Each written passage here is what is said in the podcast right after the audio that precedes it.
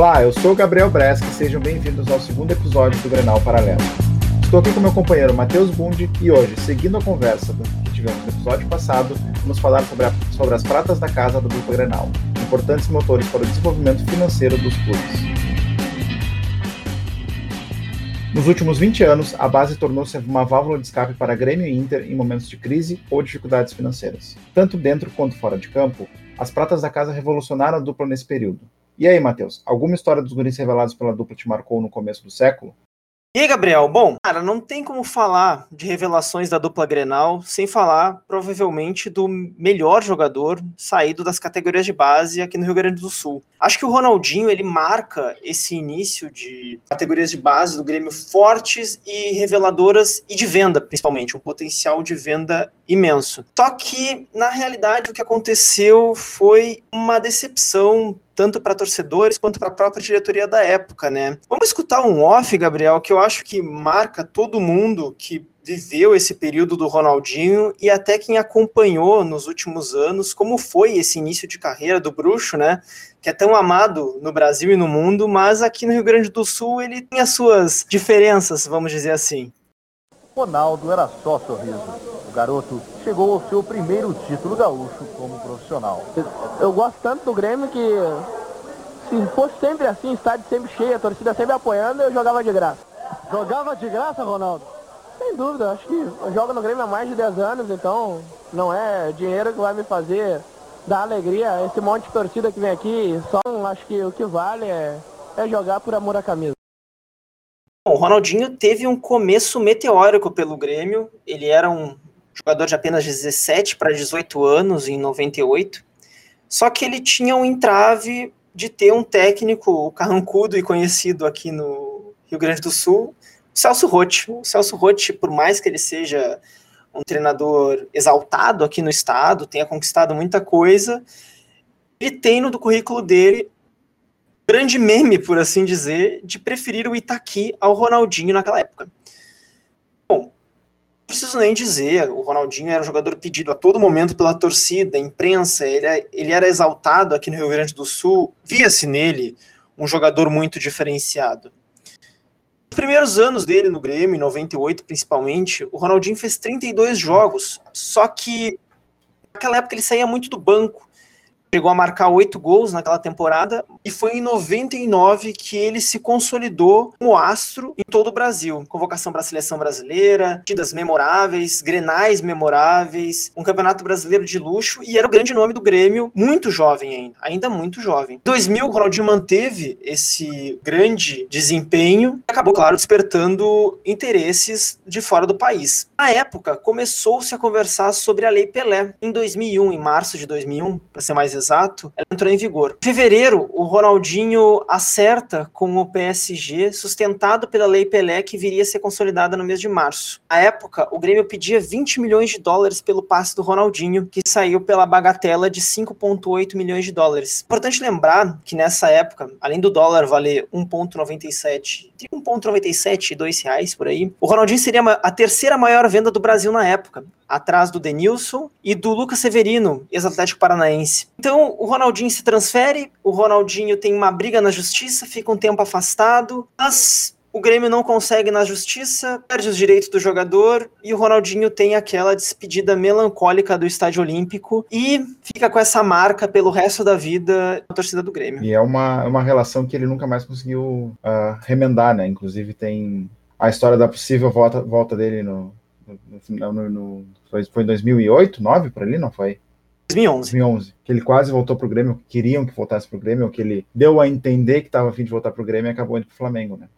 Sim, aquela negociação eu acho que foi o prego do caixão no, no Ronaldinho aqui no, no Grêmio, porque a torcida ficou empolgada, houve o perdão momentâneo, a torcida se exaltou, comemorou, teve as caixas de som, né, Gabriel? Tu que é colorado, com certeza lembra essa dessa história. As caixas de som do Cavani estão até agora na arena lá, né?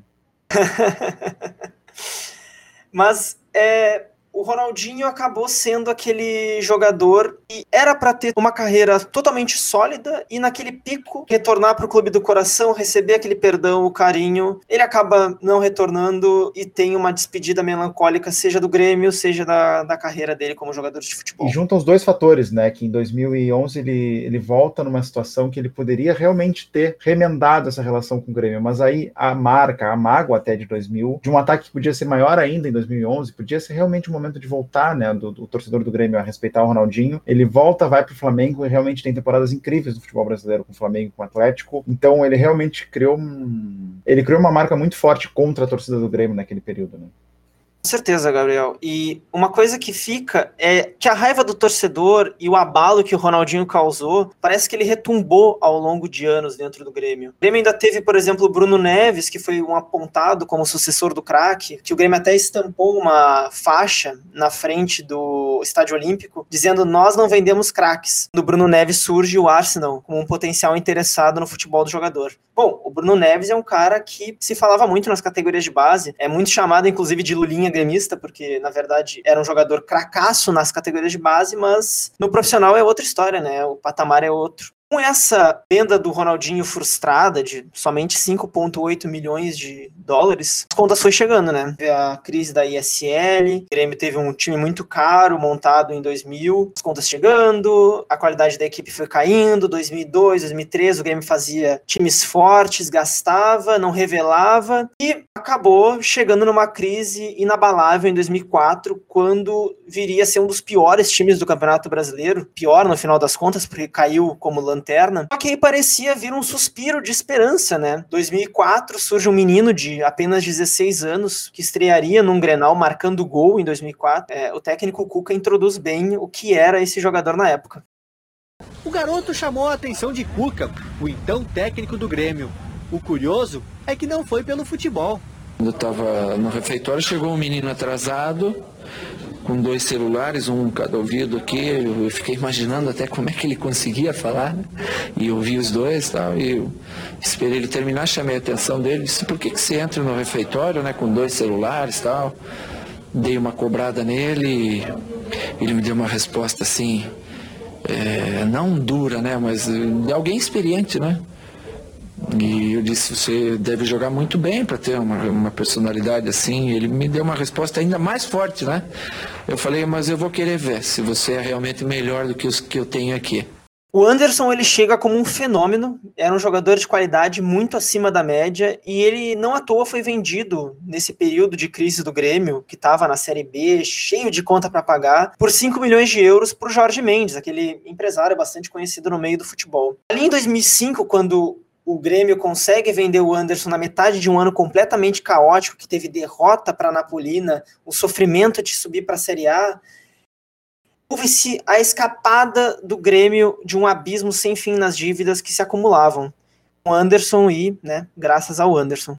E também nesse período, entre 2013 e 2004, justamente o Inter vivia uma revolução completa no seu futebol. Depois de escapar de um rebaixamento quase certo em 2002, quer dizer, todas as apostas e todo mundo dizia que o Inter não tinha como se salvar em 2002 e acabou se salvando na última rodada em Belém contra o Paysandu, com o gol do Michael Libralato e do Fernando Baiano, o Inter em 2003 resolveu realmente mudar o seu futebol. E nessa mudança surgiram garotos, não só um garoto dois garotos, foi um grupo. Os garotos de 2013 com o Murici, os garotos do Murici, né? Que, que foram Daniel Carvalho, Diego Diogo, Nilmar, e mais adiante também, que era um pouco mais novo, mais novo que esses garotos, tinha o Rafael Sobes. No Grenal de 2004, em que o Anderson marcou, o Inter venceu com um time repleto de guris. Diego e Rodrigo Paulista marcaram na vitória de 3 a 1 que marcou o rebaixamento gremista e a reconstrução completa do Internacional.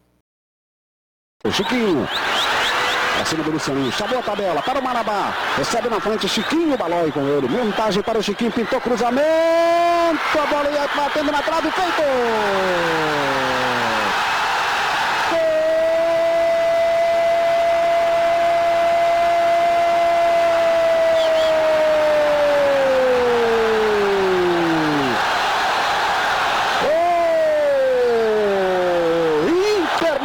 chega lá com o Diego. Aí a vibração na torcida colorada, Chiquinho bravamente recuperou essa posse de bola, você acompanha no replay. Balói chegou, ficou com a bola o Chiquinho, cruzamento para a área, Rodrigo Paulista, o garoto ia chegando.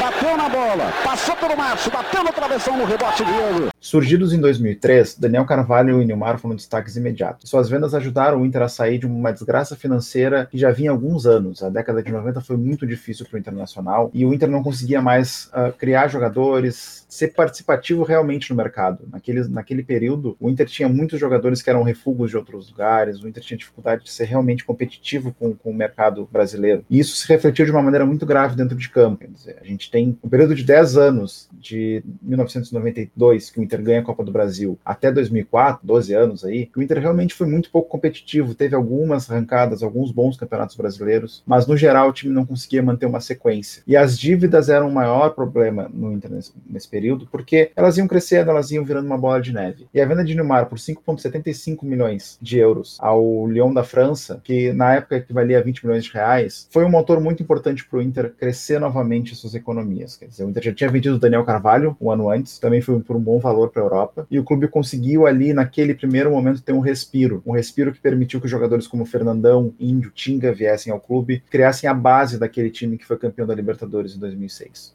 Depois do título de 2006, Rafael Sobis, que foi o destaque daquela competição para o Inter, e que foi um garoto que surgiu junto com os garotos Neymar, Daniel Carvalho e os irmãos Diego e Diogo, saiu, foi para o Betis da Espanha por um valor razoável naquele momento para o Inter. Mas a verdadeira promessa do Inter de 2006 foi Alexandre Pato. Ele surgiu no último jogo do Campeonato Brasileiro contra o Palmeiras, marcou um gol a um minuto de partida e deu duas assistências, em um jogo que ficou marcado para a história do Inter e para a carreira do Alexandre Pato. Alguns dias depois, ele estreou no Mundial de Clubes contra o Abali e marcou o primeiro gol da, daquela partida e foi campeão do mundo pelo Inter.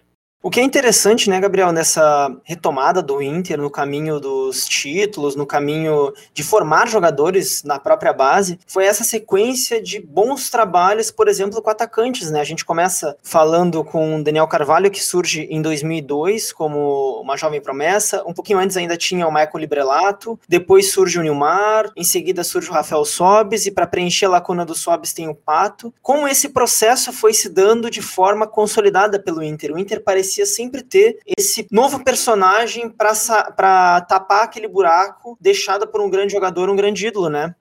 E eram jogadores com características muito, muito competitivas, né? Eram jogadores rápidos, jogadores que eram muito bons fisicamente, que eram capazes de decidir jogos. Quer dizer, o Neymar, naquele período, para mim, ainda é o melhor jogador daquela fase. São garotos bons, mas para mim, o Neymar, o Neymar, quando surgiu, tinha um destaque absurdo, porque ele era um jogador que estourava muito rápido de campo. Ele pegava e passava por quatro, cinco defensores e um tapa, assim. Era um jogador com uma qualidade técnica que realmente se destacava. Enquanto aí ele sai do Inter e parecia que ia ter um buraco, mas surge o Sobis com uma com características um pouco diferentes. O Sobis era um jogador com chute mais forte, um jogador de chegada mais perto da área, mas a grande característica do Rafael Sobis é o, é o potencial que ele tinha de ser decisivo, né? O Sobis foi um jogador que foi muito importante em momentos marcantes da história do Inter, fez dois gols no Morumbi na final da Libertadores, e o Alexandre Pato surgiu como uma, como um, uma coisa que eu nunca vi igual no futebol brasileiro. Um jogador que surgiu não só badalado da base, mas pronto, em sentido já midiático também, em sentido de nome. A estreia do Alexandre Pato contra o Palmeiras em 2006, é um jogo de um jogador pronto, completamente pronto, pronto para o profissional e pronto para grandes vitórias e grandes conquistas. Ele teve um mundial, foram dois jogos, mas foram dois jogos muito maduros também pelo Inter. E o que surpreendia no Pato era isso, que era um jogador que parecia que aquela fase de adaptação normal das pratas da casa, dos guris quando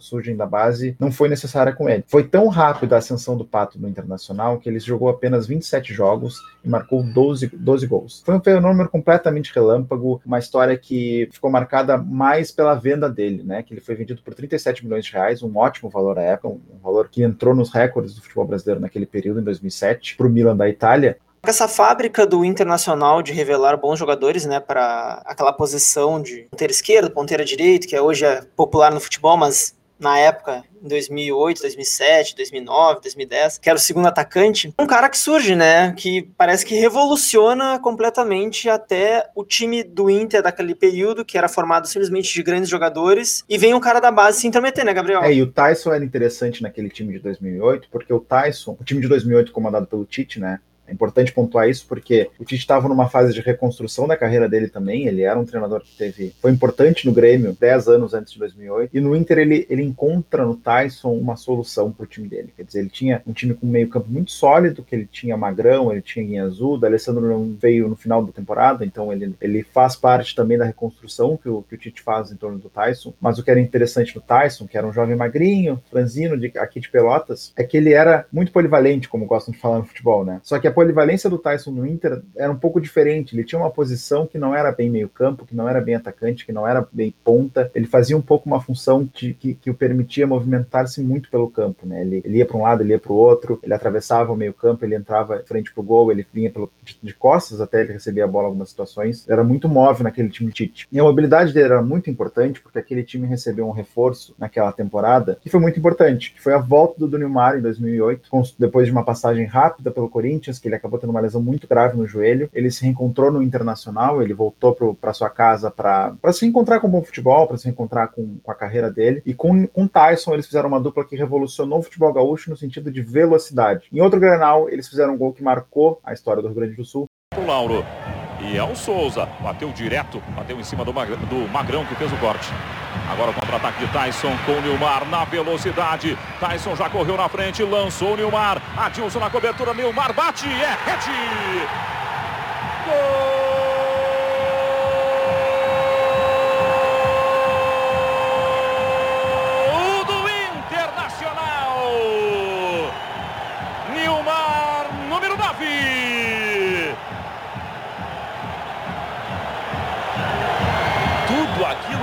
Preocupava os torcedores do Grêmio. E o que o torcedor do Internacional estava esperando, o contra-ataque de Tyson e Nilmar na velocidade. Tyson lançou Nilmar que ganhou do Adilson e colocou na rede do Vitor. E o Tyson ficou no Internacional até 2010, ano em que foi bicampeão da Libertadores junto de Rafael Sobis, outra prata da casa do Inter que voltou naquele ano. Juntos, Sobis, Nilmar e Tyson fizeram parte de alguma forma do período mais vencedor da história do Internacional. E os três surgiram do celeiro de ases do Beira-Rio. Na final de 2010, contra o Chivas Guadalajara, o segundo gol do Internacional foi marcado por um garoto que surgia da base, Leandro Damião. Mas a história do Damião é completamente diferente de qualquer jogador que a gente falou por aqui. Ele surgiu diretamente da várzea, surpreendendo todo mundo mundo, Damião foi o artilheiro do Brasil na temporada de 2011. Chegou a ser convocado pela seleção brasileira. A história do Damião é uma outra faceta da história de Pratas da Casa. É um jogador que não foi criado desde os 10 anos como uma revelação futuro. A família dele nunca investiu nele como um futuro grande craque do futebol brasileiro, né? Ninguém nunca viajou cidades para levar o Damião. Ele simplesmente gostou gostava de jogar bola, foi encontrado pelo Internacional e em 2011 revolucionou o futebol brasileiro. Quer dizer, ele é um jogador com 21 anos que fazia gol de tudo quanto é jeito. Ele chutava de longe na gol, ele botava a cabeça na bola na gol, ele dava bicicleta, era gol, ele dava carretilha e saía gol. E o sucesso dele rendeu ótimas ofertas para o Inter, que, que, que, variavam e as notícias eram um pouco desconexas na época. E a imprensa da época cobria muito, em 2011 foi muito forte os comentários sobre propostas ao Leandro Damião, mas a quantidade de gols que ele fazia era tão grande e era tão, era quase uma coisa mítica, assim, sabe? Ele entrava em campo, a bola batia nele, era gol. Não importava onde ele estava, o gol saía. O Inter quis segurar. E o tempo provou ser uma péssima ideia, quer dizer, o Inter esperava grandes retornos daquele jogador, um jogador que veio de graça, que não teve tanto investimento de base, mas ele acabou tendo 2011 ruim e depois não nunca mais conseguiu retomar o mesmo futebol. Aquele ritmo de gols quase todos os jogos acabou e ele acabou sendo vendido para o Santos no Brasil, que de certa forma é uma grande perda financeira, quer dizer, que além de não ser uma grande venda, tu está perdendo um jogador para um rival brasileiro. Isso significa muito, quer dizer que significa que não era aquele cuidado, que não era, que não foi uma venda programada, foi uma venda mais de momento, de situação, porque o Inter sentia que precisava, naquele momento, lidar com o Leandro Damião. Uh, esse cuidado, essa hora de escolher quando vai vender, quando vai lidar com os garotos é muito importante, né, Matheus? Com certeza, Gabo. Saber o tempo de vender talvez seja mais importante do que vender bem, no final das contas. Porque deixar de ganhar também é algo fundamental dentro de uma, uma gerência de futebol. Alguns exemplos vieram do Grêmio nesse período de baixa, por exemplo, 2005, 2006, 2007, 2008, 2009, 2010, que teve vendas bastante importantes no Grêmio, nesse período mesmo em baixa, de um retorno da Série B, aquela caminhada que todo clube brasileiro faz depois de cair. Em 2006, por exemplo, se consolida um volante, o Lucas, time titular do Grêmio. 2007, ele sai para o Liverpool. O valor da venda foi de 9 milhões de euros. O Grêmio buscou a primeira venda que poderia fazer depois da Série B, que foi importantíssimo para manter o caixa estável durante aquela temporada difícil de retorno da Série B. 9 milhões de euros, Libertadores para jogar, e o Grêmio via surgindo com a saída do Lucas Leiva uma nova promessa, que foi o Carlos Eduardo, que fez um ano só de Grêmio, um ano muito bom, foi um jogador bastante importante por aquele lado esquerdo do Grêmio, vice-campeão da Libertadores. Em 2008, o Grêmio já remontado, perdeu muitas peças daquele time vice-campeão da Libertadores, porque na verdade o Grêmio era um time muito instável em termos de finanças. Então, de hora em hora, o Grêmio tinha que fazer algumas ressalvas em seus investimentos. O que surge da base, dois volantes muito bons, que eram o William Magrão e o Rafael Carioca. Um deles deu muito certo, que era o Rafael. Jogou em outros clubes do Brasil, jogou na Europa, atualmente está no México. Um jogador muito interessante, com um bom passe, era um jogador de muita marcação, um jogador frio, um jogador muito frio como volante. Era um volante sério e muito bom com a bola nos pés. Ele é vendido por 4 milhões de euros para o Spartak Moscou.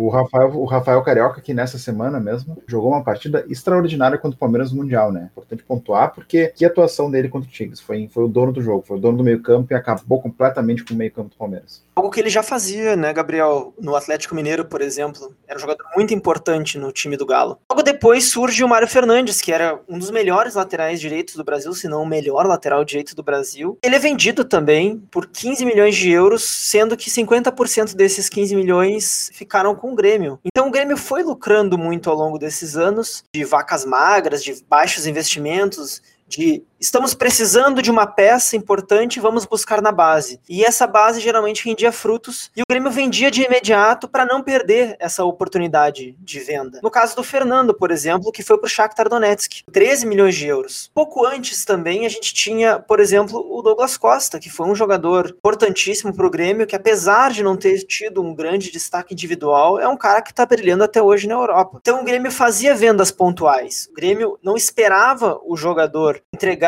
no profissional para vendê-lo. Ele se destacava e ele rapidamente era vendido até para não acontecer essa mesma coisa que aconteceu com o Inter do Damião, né, Gabriel? E nos depois aconteceu a mesma coisa, né, no Internacional.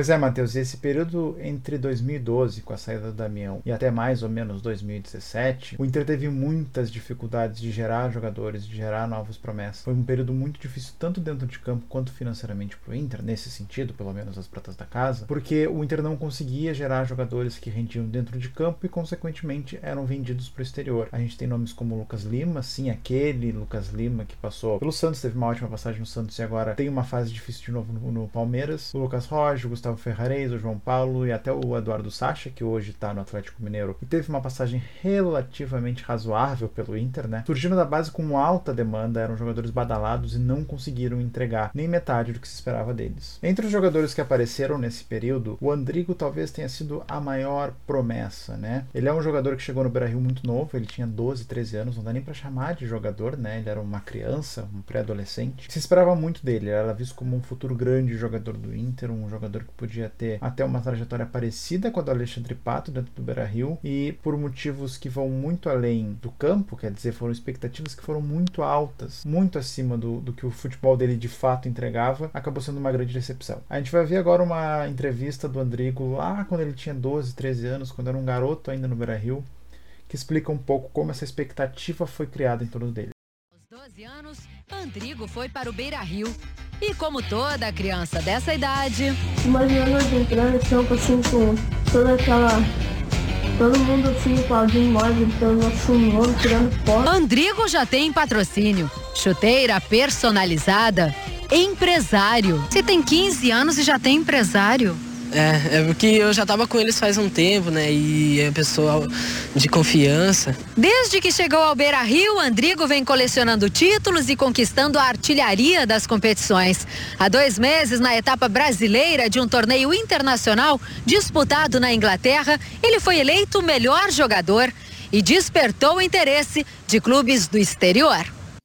Talvez o Andrigo, Gabriel, seja aquele típico jogador que se esperava muito da base, em comparação ao que ele se fazia na base. Que talvez seja esse o problema da própria torcida, de que foi criar expectativas em excesso para ele, principalmente em um ano de muitas dificuldades, né? Tanto 2015, por mais que o Inter tenha sido semifinalista da Libertadores, já vinha jogando mal depois da queda do Aguirre, por exemplo, aquele Grenal do 5 a 0 uma campanha bem abaixo no Campeonato Brasileiro. E em 2016, né, veio o rebaixamento. Foi um período talvez muito difícil até para o Andrigo se, se adaptar ao elenco profissional, ao futebol profissional. E talvez ele não fosse aquele mesmo jogador das categorias de base. E se criou essa expectativa muito alta em cima dele, tendendo a colocar uma régua que não estava preparada para ele. Era uma régua de um jogador extra classe, que não era o caso do Andrigo, que é um jogador médio para o futebol brasileiro, um jogador nível Série B, Série A, Série B, Série A. Então talvez tenha sido esse o problema, né? Sim, Matheus, eu acredito que esse é o grande problema do Inter nesse período com relação à sua base, né?